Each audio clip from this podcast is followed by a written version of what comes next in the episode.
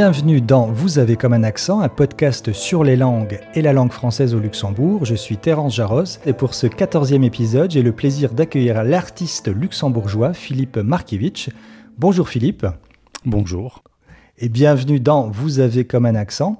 Alors avant de mieux te, te connaître Philippe, question traditionnelle pour débuter ce podcast, Philippe, penses-tu avoir un accent? Certainement, oui. Je pense que j'en ai plusieurs même. Et je pense qu'ils sont. Ils. Euh, ils s'adaptent.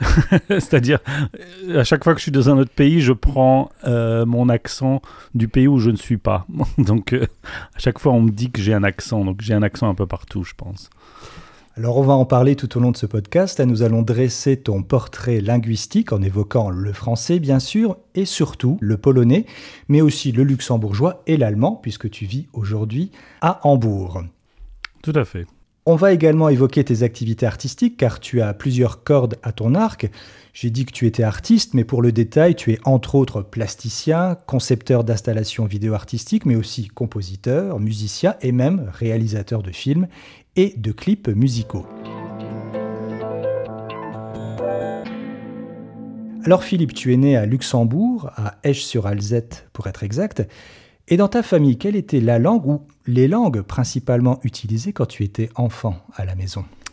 Euh, Uniquement le polonais. Donc c'était, euh, on est, c'est vraiment ma langue maternelle. Donc euh, on parle que polonais encore maintenant à la maison. Donc c'est c'est la seule langue qu'on utilise. donc tu considères le polonais comme ta langue maternelle? Tout à fait, oui. Alors tu as vécu et grandi ici au Grand-Duché et tu as donc évolué dans le système éducatif luxembourgeois, ce qui fait de toi un multilingue, comme on dit, avec principalement les langues cumulées luxembourgeois, allemand et français.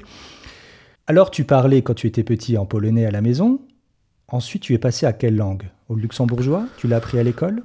Euh, Oui, je pense que d'abord, il y a eu une sorte de mélange de portugais-français, parce que j'avais des voisins, ben, j'habitais à Ollerich, là où mes parents habitent encore.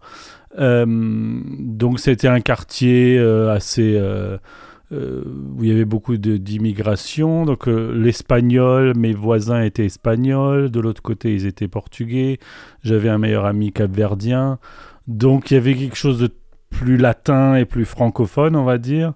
Et le luxembourgeois, forcément, les enfants l'entendent aussi, donc euh, on mélangeait un peu de tout et chacun parlait le langage des signes avec nos langues maternelles respectives et ça donnait une sorte de mélange assez euh, joyeux, je pense. Donc déjà tout petit, tu baignais dans euh, une ambiance plurilingue, multilingue, euh, déjà à, Ulrich. Oui, oui, c'est, bah, je pense que c'est, c'est assez commun à Luxembourg, enfin surtout, je pense à Luxembourgville. et c'était... Oui, le luxembourgeois est arrivé, je pense, enfin, un peu plus tard, à partir du moment où où, l'enfant rentre dans une institution, donc dans une, dans une euh, euh, école maternelle, euh, parler luxembourgeois. Donc le luxembourgeois est, arrivé de manière parlée à l'âge de 6 ans, je pense. Et tu n'as pas eu trop de difficultés à t'adapter à la langue luxembourgeoise? Non, je pense que c'est ça s'est ça s'est fait naturellement. Enfin, il y a eu une il y a eu mais je me rappelle pas vraiment en fait. Je, je sais que je sais que qu'il y avait beaucoup de langage de signes étant petit, mais je, crois que le luxembourgeois est arrivé assez. Euh, à, partir du moment où les premiers amis étaient luxembourgeois, ce qui n'était pas directement le cas parce que mon voisinage de 0 à 5 ans était, euh, comme je disais, portugais, espagnol, capverdien. Euh, à partir de 4-5 ans, je pense qu'il y a eu des, amis luxembourgeois aussi qui se sont greffés dans mon entourage. Alors revenons un petit peu à tes parents, si tu veux bien. Ils étaient polonais, ils sont venus de Pologne. Mhm. Et ils parlaient d'autres langues que le polonais? Non, ils parlaient que polonais. Donc ils sont, ils sont arrivés à Luxembourg dans les années 70, 72, euh, je crois. Euh, pour des raisons politiques. Donc, ils ont quitté le, régime communiste. Mhm. Euh, et, ils sont arrivés un peu comme. on, appellerait ça des réfugiés politiques aujourd'hui. Euh, et donc, ils, sont partis sans dire qu'ils allaient revenir. Donc, ils sont partis vraiment avec une petite valise, sans, sans, énorme plan. Ils voulaient aller jusqu'en jusqu'en France, où on avait de la famille. Enfin, où mon père avait de la famille. Euh, dans le nord de la France et ils se sont arrêtés à Luxembourg et ça leur a plu et du coup c'est devenu un pays d'adoption. Voilà. ah, c'est par hasard. Et depuis, ils ont appris d'autres langues. Ils parlent aujourd'hui, j'imagine, peut-être le français? Depuis, ils parlent français, allemand. Je pense que les Polonais, en général, ont, une, aisance, je dirais, pour, pour les langues. Et bon, le pays voisin est l'Allemagne, donc l'allemand était assez présent, même si historiquement, c'était pas forcément les, pays amis. Mais la, langue est arrivée assez, assez euh, facilement, la langue allemande, et le français euh, aussi par, euh, par, par le fait que le Luxembourg est, un pays francophone administrativement.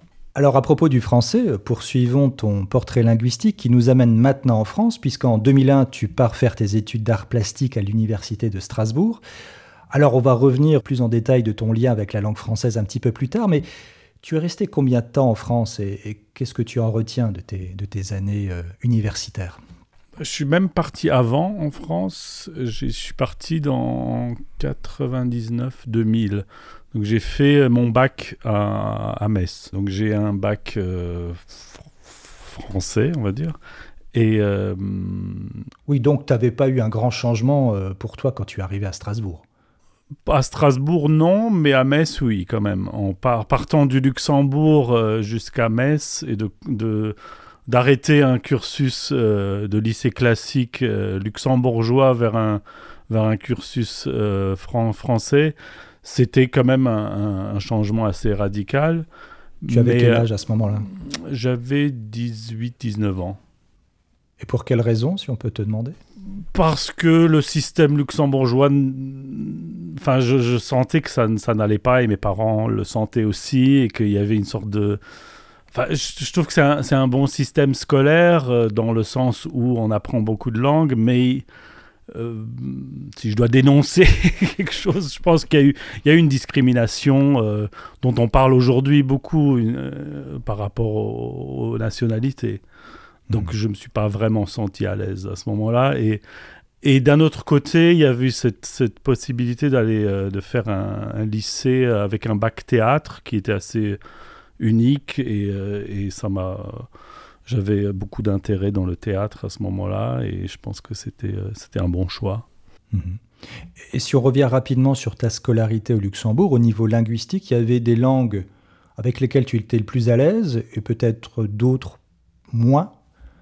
Non, enfin, quand je parle de l'école primaire, j'étais assez bon élève euh, partout. Et à partir, à partir du lycée que ça s'est dégradé. Mais euh, je crois que c'est. Euh, je sais pas, je pense que c'était, c'était une question de lycée classique et je, viens d'un, milieu d'ouvriers. Enfin, on n'était pas vraiment formaté pour le lycée Michel Rodange, on va dire, de l'époque.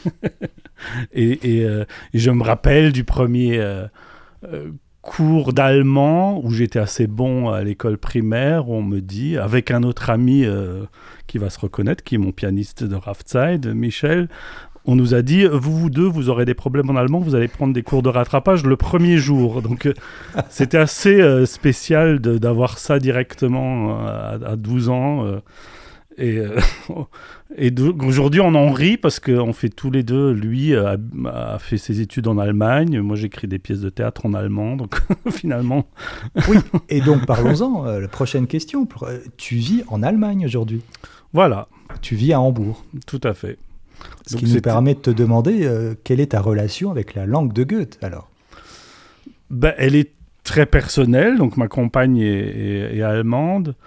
Euh, mais aussi euh, la langue de Goethe, justement, m'intéresse beaucoup. Et, enfin, l'idée, la littérature et la, et la, culture allemande m'intéressent beaucoup. Et, je pense que j'ai mais comme, euh, comme la culture française. Donc, j'aime pas trop me fixer à, une identité nationale et j'aime bien être un peu partout sans l'être vraiment.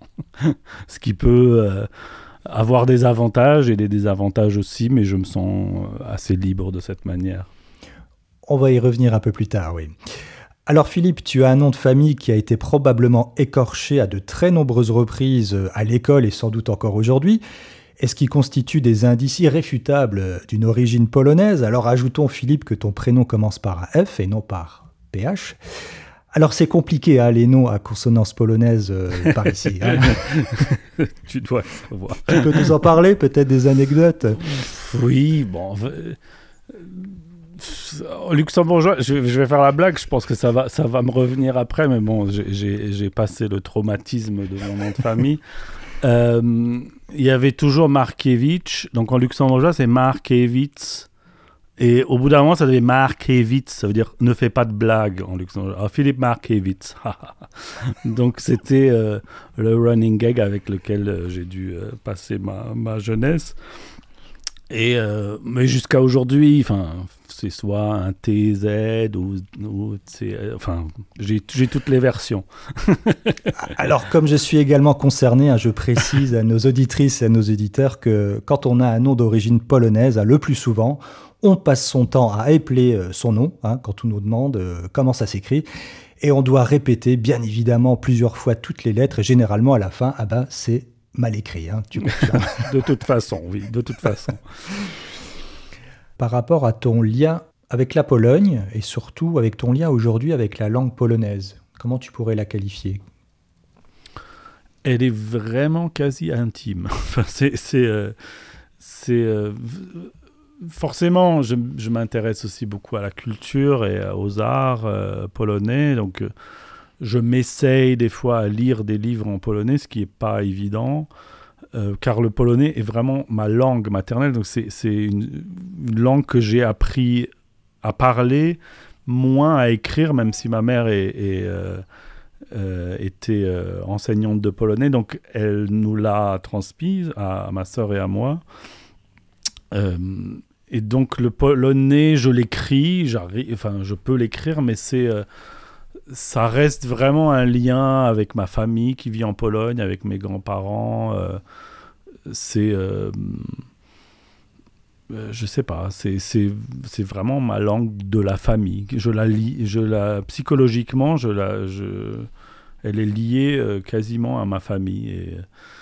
Et même, si quand, même quand je regarde un film en polonais, ça me semble assez curieux. Enfin, je me dis que c'est c'est ma langue assez intime, c'est bizarre hmm. en quelque sorte. Enfin, je sais pas. Quand je, quand je, parle, quand je parle français, euh, il y, a, y, a, une certaine théâtralité qui se crée. Donc, c'est même le luxembourgeois, quelque chose qui.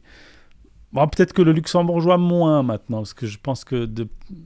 étant luxembourgeois de nationalité actuellement, euh, c'est devenu aussi ma langue de, euh, je me sens vraiment luxembourgeois. Et du coup, le français, l'allemand, l'allemand, maintenant que j'habite en Allemagne avec des enfants allemands, euh, c'est. Euh, je sais pas, il y, y, a des liens comme ça très, très intimes. Et je pense que les langues maternelles peuvent, peuvent s'adapter, ou peut, peut, y en avoir plusieurs, à mon avis. Mm. Enfin, c'est ce que je ressens. arrêtons-nous un instant sur la langue française et ton lien avec elle. Alors, où et quand tu as commencé à apprendre le français? Bah, à l'école primaire à Luxembourg, euh, je pense que c'est la deuxième langue qu'on apprend. Donc d'abord il y a l'allemand à la première année d'école primaire, et si je me rappelle bien, c'est à partir de la deuxième année que le français arrive. Et donc, euh, mais bon, comme le français était présent euh, par mes amis euh, portugais, capverdien. Il était déjà très, très présent culturellement et aussi on regardait la télé française avec tous les clubs Dorothée. Mais, mais aussi, j'avais des amis par après luxembourgeois. Donc je regardais aussi les Wettendas et toutes les émissions allemandes. Donc j'avais une sorte de, de mélange. Mais le français je pense que j'ai euh, plus de facilité à écrire et à, je dirais que c'est presque une langue euh, maternelle par adoption, on va dire. Et, c'était quoi la principale difficulté quand tu as commencé à apprendre le français? Euh, Je pense que la grammaire est compliquée. Oui, l'écrit était. Enfin, je pense qu'au début, il y, a pas mal de, de, questions de grammaire qui sont pas rationnelles, rationnellement explicables, qui sont assez euh, arbitraires. Euh, arbitraires, on va dire. Et euh, c'est une langue que je trouve. Bah, je, je l'ai compris que, que en, vivant en France, que mon accent n'était pas francophone, en fait. On n'arrêtait pas de me dire Ah non, mais ça se dit pas comme ça. Ah non, tu, tu, le, tu le prononces mal. Et tu as un accent. Ah, c'est joli, tu as un accent luxembourgeois. Je me suis dit ah, bah, C'est bizarre. J'étais sûr d'être très francophone et quasi français. Et ben non. et alors, est-ce qu'on te disait ça plutôt à Metz ou plutôt à Strasbourg, en Alsace? Je pense qu'à Strasbourg, même si c'était pas des, les étudiants, c'était pas des gens de Strasbourg, donc il y avait un, peu de, de gens de partout. Mais c'est vrai que l'Alsace euh, et Strasbourg n'est pas vraiment la France, pour faire une blague. Non, je, déconne. Mais c'est... Euh, c'est euh, les remarques étaient plutôt... Enfin, c'était une sorte de je pense qu'il y a une sorte de fierté française qui fait que ah, on va corriger l'étranger, ce qui se fait pas dans les pays anglo-saxons personne ne corrige quelqu'un qui parle l'anglais à sa manière. Donc c'est, c'est, et en Allemagne, je le sens aussi. Donc je pense que c'est les, les grandes nations qui font que euh, faut que faut, faut qu'on corrige la langue. Bah, ce qui est d'autant plus anecdotique à Strasbourg, en Alsace, puisqu'il y a l'accent alsacien hein, qui est exactement particulièrement typé. Alors qui est très charmant. qui est très charmant. Oui. Alors tu as appris quelques mots en alsacien euh, quand tu étais euh, oh, en Alsace? oh, Je crois pas quelques similitudes avec le luxembourgeois. À part Flammkur, et non, non, vraiment pas. Un schluck, un oui. Euh, oui, oui. Les, les schlops, enfin des choses comme ça, et, ou comment on le fait maintenant, ratché. Au début, je pensais que, que hum, et en tant que, il y, y, a pas mal d'étudiants luxembourgeois, et au début, on pensait que les Alsaciens faisaient un peu des blagues sur les luxembourgeois. Euh, jusqu'au moment où on a compris qu'il parle de cette manière vraiment quand j'ai regardé France 3 Alsace je me suis dit ah non mais c'est bizarre comme langue. Il y a plus bizarre que le luxembourgeois eh ben. oui oui je trouve qu'il y a d'énormes similitudes entre ces deux langues. Évidemment la racine est la même elle est germanique. Alors revenons à la langue française et qu'est-ce que représente pour toi aujourd'hui la langue française? Alors ici au Luxembourg enfin en tout cas quand tu y vivais euh, dans ta vie de tous les jours Est-ce que c'est une langue d'adoption, une langue de travail, une langue de cœur? Comment tu pourrais la qualifier? C'est une langue, enfin, je pense que c'est une langue avec laquelle je, je, je me sens le plus à l'aise. Euh, et, euh, et, encore maintenant, vivant en Allemagne, j'ai tendance à mettre la radio française euh, à la lumière. Enfin, c'est sûrement, ça vient sûrement de, de, de, de l'époque où je faisais mes études, mais j'ai besoin d'avoir ce, ce débat journalistique, d'écouter tous ces je pense que c'est une langue qui permet de qui est enfin je ne sais pas comment l'exprimer en fait mais, mais c'est différent. En Allemagne on est plus taiseux en général on est assez concis dans plus pondéré. Plus hmm. pondéré euh, les émissions sur la politique sont très euh, ou en général sont assez concises et très euh, on ne divague pas. En français, on peut se permettre d'aller un peu partout euh, et, de, discuter de tout et de rien. Et je pense que c'est ça. J'aime bien justement de, me dire que cette langue, et je pense que ça influence sûrement la, psychologie d'une personne d'avoir appris une langue et d'y avoir vécu, d'avoir vécu dans le pays. Euh, c'est aussi culturellement de, comprendre comment est-ce qu'on vit cette langue, comment est-ce qu'on... Donc quand je parle français, je, là, actuellement, je me sens un peu euh, dans ma tête, un peu à Strasbourg, à Paris, il y a quelque chose comme ça qui, qui se produit. Et je pense que c'est une manière de voyager. Et maintenant, on n'a pas trop l'occasion de le faire. Enfin, il n'y a qu'à changer de langue. Et, et c'est... Euh, et c'est assez pratique parce que je pense que c'est psychologiquement, il y a quelque chose de, très euh, libertaire. De manière générale, toi qui as vécu longtemps à Luxembourg, quelles pourraient être tes observations à propos de la langue française au Grand-Duché? As-tu remarqué des évolutions ou des changements dans ce sens? Euh, non, mais ce que je trouve, moi, ce que j'aime beaucoup, c'est le français de la ville de Luxembourg. C'est-à-dire le, le même le luxembourgeois avec des mots français. J'adore ça. J'aime bien quand les les Staates parlent luxembourgeois en mettant toujours un petit mot euh, français pour un peu souligner, bah non, on vient de la ville. Et je trouve que c'est très chic, j'aime bien. Il y a quelque chose comme ça, et qu'une langue euh, comme le luxembourgeois... Euh, enfin, prennent un peu la culture française, donc c'est quasi on n'est pas luxembourgeois, on est parisien presque à Luxembourg. en, mettant le petit truc, c'est pas la France de partout, c'est euh, ah oui, on va prendre la petite pastille pâtisserie. Euh, et, j'aime bien ça. Et, pour l'évolution de, la langue française à Luxembourg, je pense que c'est. Euh,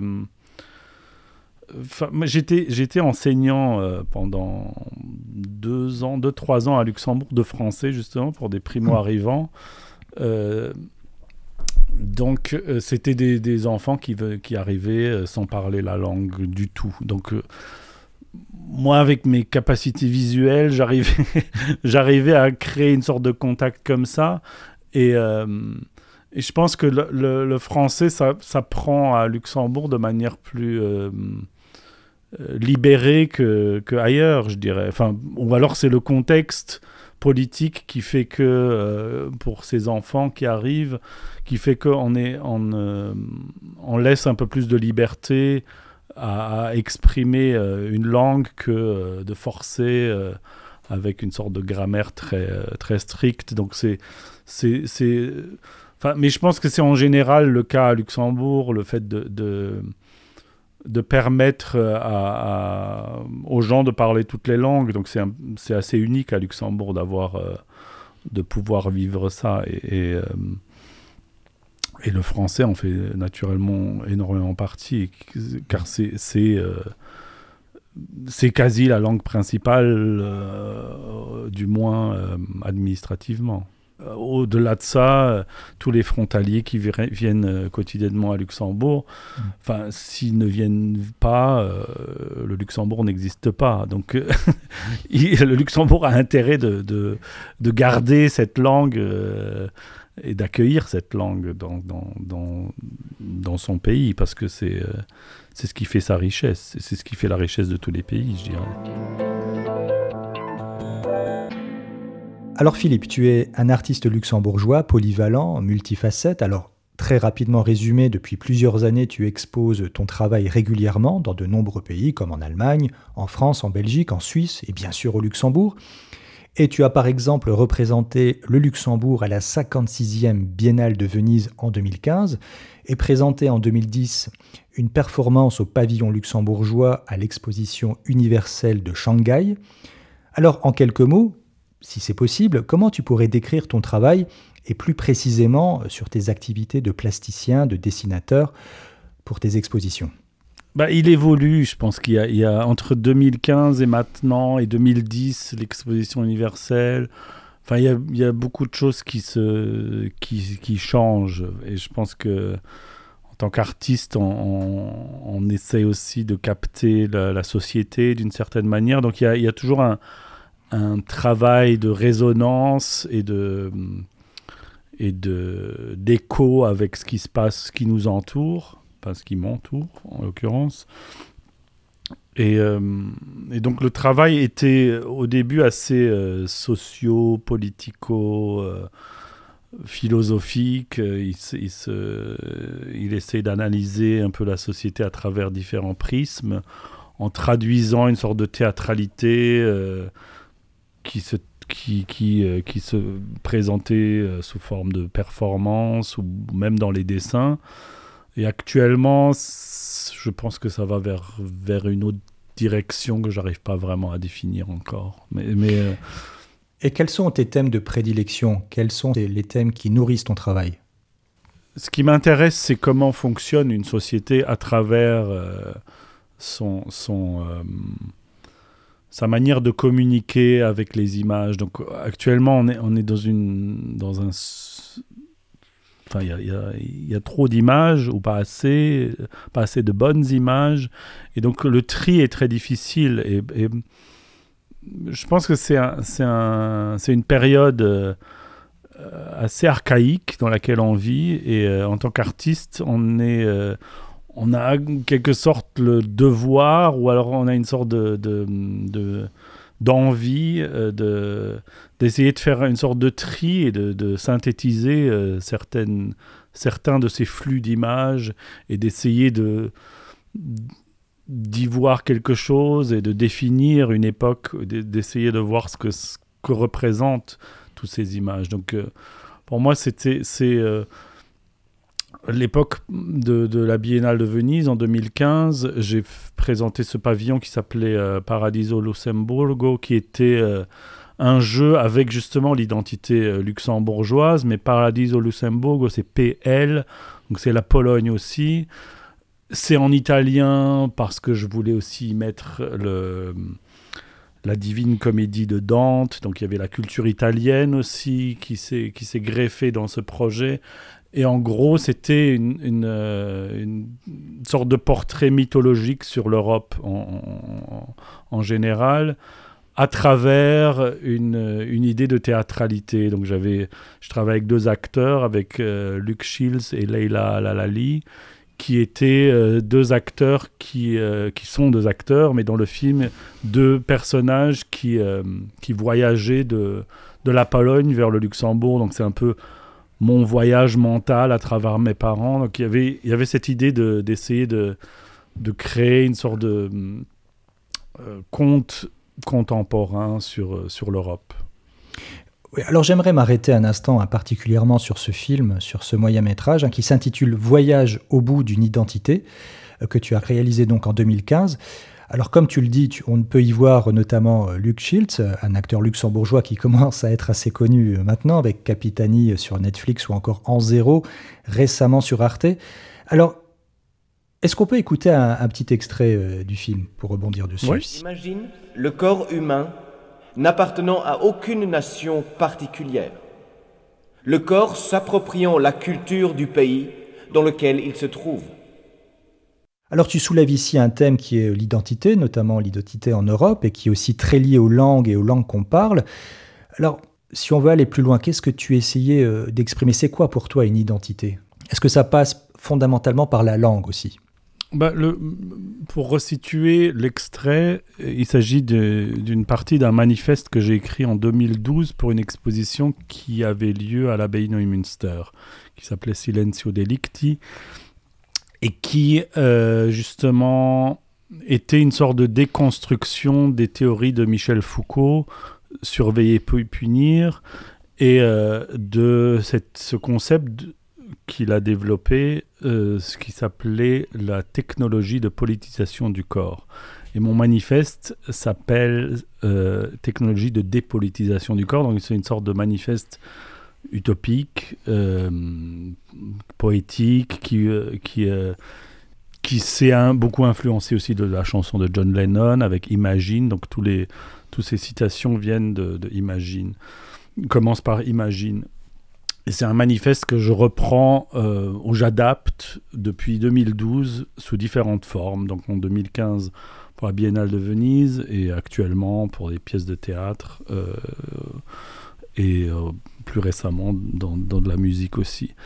Pour revenir à la question, euh, que, que, veut dire l'identité? Je pense que l'identité, c'est quelque chose qu'on nous définit, qui est, euh, qui est quelque chose qui vient d'un État. C'est l'État qui définit une identité. À la base, je pense que l'identité n'existe pas, ou alors je pense qu'on ne se poserait pas la question ce qu'est une identité si on n'avait pas une nationalité dès notre naissance. Et, euh, et, ce manifeste veut en quelque sorte jouer sur, sur l'absurdité de, de, tout ça, du fait que de, de, naître dans un pays nous donne soit le droit du sang, soit le droit de... Enfin, on est, on est euh, aléatoirement, en quelque sorte, euh, fixé, notre destin est fixé à partir de notre naissance. Et, Et moi, j'ai du mal avec ça. et je pense que l'époque le montre aussi, que, que, que beaucoup de, de problèmes euh, viennent de là, justement, que certaines nations, certaines populations, certaines personnes aiment justement revendiquer la fierté d'un pays, ce qui est ce que je peux comprendre. Moi, je ne l'ai pas. Je, n'ai aucune fierté par rapport à une identité, à une, une équipe de foot qui gagne.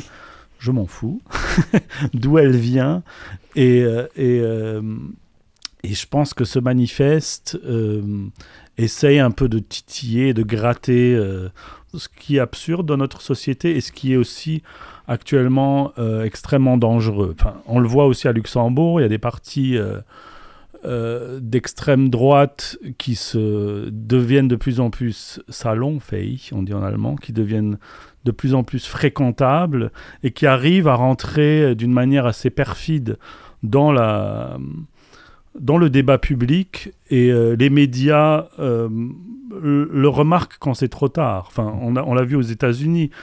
Les médias ont fait un mea culpa euh, avec l'ancien président. Et je pense qu'en Italie, c'est arrivé aussi. Et euh, actuellement, le mot identité a une. Euh, a en plus davantage une sorte de, signification qui est, qui qui, qui s'agglutine avec les mouvements identitaires, qui sont des mouvements néofascistes, et qui existent à Luxembourg aussi. Euh, et, je pense que c'est euh, c'est nécessaire d'en parler et nécessaire de justement de, de les, euh, de les montrer du doigt. Parce qu'ils sont. Enfin, j'habite en Allemagne, les gens savent ce que c'est, mmh. où ça peut mener. Et, actuellement, ça, sans doute qu'on ne va pas vivre une, de, une Shoah ou, un, une sorte d'extermination de, massive, mais elle se passe actuellement de manière très psychologique et, euh, je trouve que c'est extrêmement dangereux et euh, voilà. Alors pour revenir à ton travail, l'art est un langage hein, qui transcende le plus souvent euh, les langues, mais est-ce que les langues et plus exactement les mots jouent un rôle dans ton travail artistique, en tout cas dans tes œuvres d'art contemporain? Énormément, oui. Mais je, je, crois que les mots sont pour moi comme des couleurs aussi. Enfin, j'utilise les mots de la même manière que euh, quand j'utilise euh, dans la peinture une certaine matière, une certaine forme de texture. Euh, actuellement, je suis dans une, en train de produire une nouvelle série de peintures.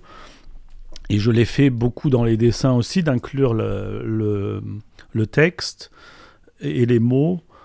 et je vois que les mots apparaissent comme des formes, c'est-à-dire que euh, ils font partie d'une iconographie davantage, pour moi personnellement, que Enfin, il y a un côté dadaïste. Je, pense que je joue avec les mots comme, comme le faisaient les dadaïstes, et c'est ce qui m'intéresse dans, dans les langues en général quand je les traduis dans, le, dans mon travail artistique, c'est-à-dire de, d'essayer de, de, faire des jeux de mots, justement. Et les mots, en quelle langue tu les utilises? Est-ce qu'il y a une langue qui s'impose ou tu vas piocher à droite à gauche? Bah pour faire bonne carrière euh, dans le monde de l'art, il faut utiliser l'anglais, c'est la seule. non, je rigole. Mais c'est. c'est euh, la langue, oui, il y a beaucoup de mots anglais qui apparaissent, mais euh, aussi allemand, aussi français. Enfin, j'ai non, ça passe par... Le, film, par exemple, euh, Voyage au bout d'identité, est en français et euh, c'est voulu qu'il soit en français parce que je pense que c'est... Il y avait une, idée de le faire en, en, luxembourgeois, mais j'ai des difficultés à écrire en luxembourgeois, même si je le parle euh, couramment. Et du coup, je me suis senti beaucoup plus à l'aise avec le, français. Et le français devient du coup une sorte de de, langue euh, de théâtre, de langue de Molière. Donc c'est de cette manière que je conçois la langue dans, dans mon travail artistique, comme une sorte de couleur théâtrale. Alors pour finir, parlons un petit peu musique, puisque tu es aussi musicien et compositeur. Alors dans les années 2000, tu as commencé une aventure avec un groupe qui s'appelle Raftside et qui se poursuit encore aujourd'hui. En 2020, tu as sorti deux singles, Dancing for the Lost Cause et We Have the Sun.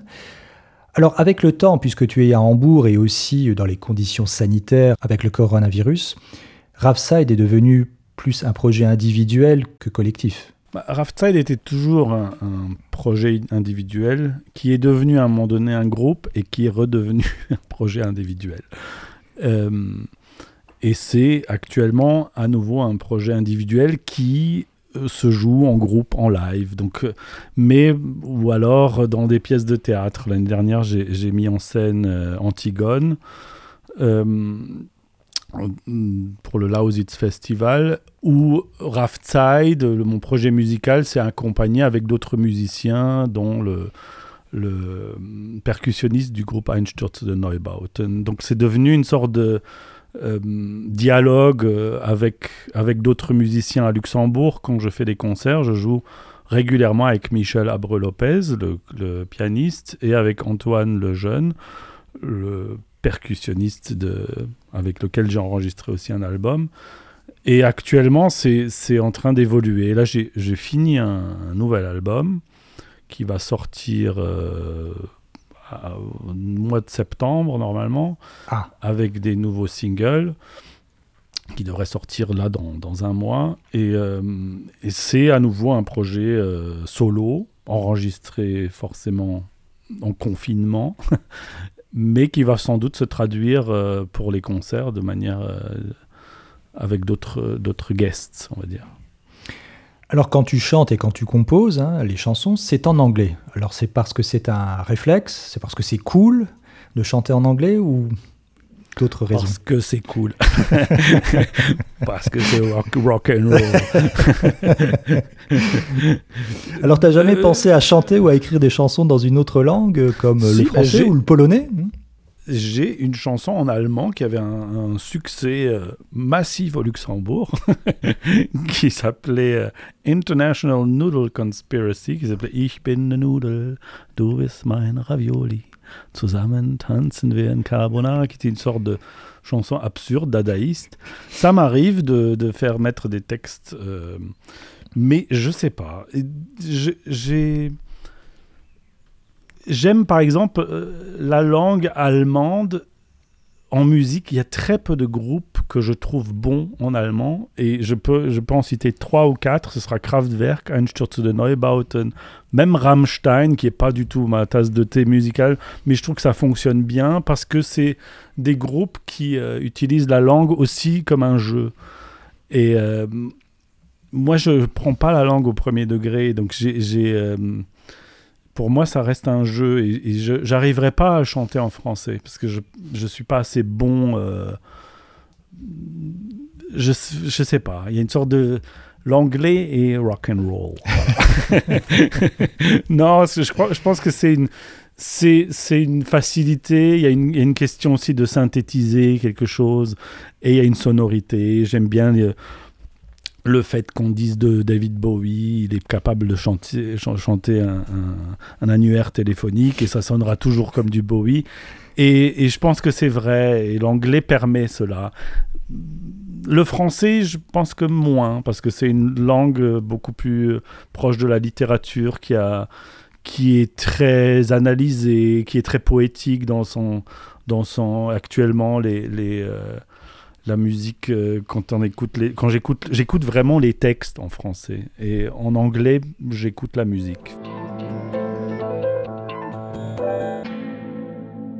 Alors finissons ce podcast avec le traditionnel questionnaire sur les langues en lien avec la langue française et avec ta langue maternelle, Philippe, le polonais.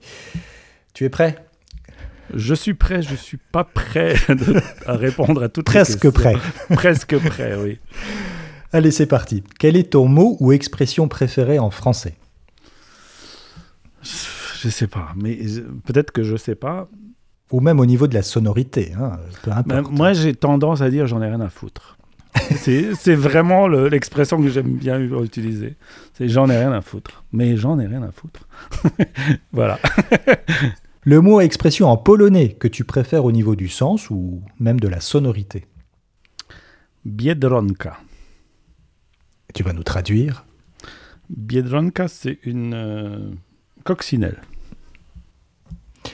Le mot ou expression en polonais que, qui te rappelle ton enfance euh, une sucette. Le mot en polonais qui est impossible à prononcer, en tout cas pour un non-polonais. Hrabanscht, qui est un hanneton. Le mot en polonais qui est impossible à écrire, selon toi Ah, tous les mots. Toute la langue polonaise est très difficile à écrire. Enfin, je sais- non, c'est vrai. En quelle langue rêves-tu? Je crois en français. Hmm. Ouais. Alors, quelle langue aimerais-tu aujourd'hui parler et maîtriser, et pour quelle raison? Une langue que tu ne connais pas. Le chinois. Parce que je trouve que c'est une langue qui est. euh, Enfin, c'est une langue qui est dessinée, qui est, qui est Très graphique. calligraphiée, Mm. qui est proche du théâtre, qui est en mouvement, qui est vraiment lié à beaucoup de. qui est aussi des, des combats. Il y a- il- je trouve que c'est fascinant quand on a, quand on a la chance d'avoir été une fois en Chine et de, de s'apercevoir quel impact ou quelle relation cette langue a avec euh, la culture et avec le quotidien. C'est assez. euh, c'est fascinant. Un livre, un film ou une chanson en langue française, alors francophone, hein, pas obligatoirement française, que tu aimes particulièrement ou qui a peut-être changé quelque chose pour toi? Alors là, j'en ai beaucoup. Euh, alors, en musique, dernièrement, j'aime énormément le groupe La Femme. Mhm. Et j'aime beaucoup le, monde, le, le morceau Où va le monde? Je trouve que c'est un, c'est un chef-d'œuvre de pop musique et de légèreté, en même temps de philosophie et de tout ce qui va avec. Et je pense que c'est un groupe qui est, qui est assez. euh, qui est super intéressant actuellement en France. Euh, un film, ce serait masculin. Enfin, j'aime beaucoup, euh, oui, masculin, féminin de Godard. C'était, c'était sûrement un film qui m'a énormément influencé, aussi pour la réalisation du film euh, pour Venise. Mhm. Mais c'est un film qui m'a beaucoup accompagné pendant mes études. Euh, actuellement, dernièrement, c'est, euh, j'aime beaucoup aussi euh, Bruno Dumont Oui. qui, qui a fait. euh, J'aime bien le côté comédie tragique, Maloute ou Petit Quinquin, tout ça.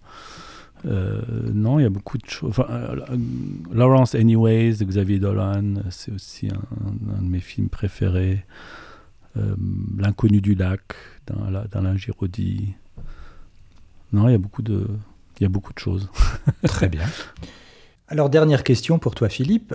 Invisibilité, télépathie, ubiquité, immortalité ou polyglottisme total, si c'était des super-pouvoirs, lequel choisirais-tu et pourquoi? Oui, polyglottisme, polyglottisme, euh, ouais, ce serait bien, ouais, de connaître vraiment toutes les langues. C'est peut-être ça, le, le polyglottisme invisible, immortel et télépathe, un peu tout. Voilà, c'est sur euh, cette réponse compilatoire que ce podcast touche à sa fin. Alors, si on veut en savoir un peu plus sur toi, Philippe, et ton travail, on va sur ton site internet, philippemarkiewicz.com. C'est ça. Je crois que tout y est. Tout y est, puis il y a un lien pour raftside.com et sur Instagram, je vais sortir euh, Ultra Social Pop, le nouvel album, dans les mois à venir. Peut-être euh, une exposition ou des expositions que tu prépares euh, Oui, pour très prochainement À Luxembourg, euh, je, je- je vais faire partie de l'exposition de groupe Freigeister au Mudam, une exposition solo avec le CAL par rapport à l'année dernière, du prix que j'ai obtenu. Et ça, pour le Luxembourg, c'est prévu pour fin quand de l'année. Fin de l'année. Fin de l'année Novembre. Novembre 2002. D'accord. Et l'album pour, 2000, pour euh, septembre. Et euh, à partir de. Il y aura un lien avec l'album et l'exposition aussi. Donc euh, il y aura aussi des performances si, si on aura le droit d'en faire. Merci beaucoup, Philippe, d'avoir participé à ce podcast. Merci beaucoup. Alors, on peut peut-être se quitter sur un des derniers titres de Rapside, We Have the Sun. Très volontiers. Et à la prochaine pour une- un nouvel épisode de Vous avez comme un accent. Et encore merci. Philippe. Merci beaucoup. If someone told you you're gonna win the fight, listen when you dream at night. You gotta believe and you gotta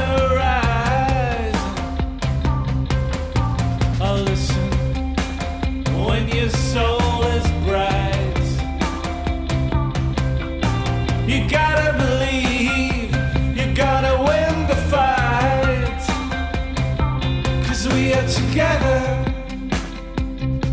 You're not alone.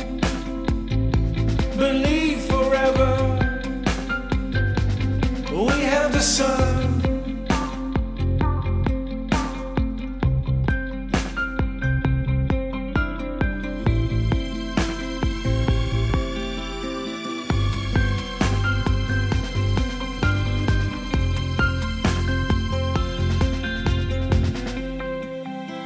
soul is out of time.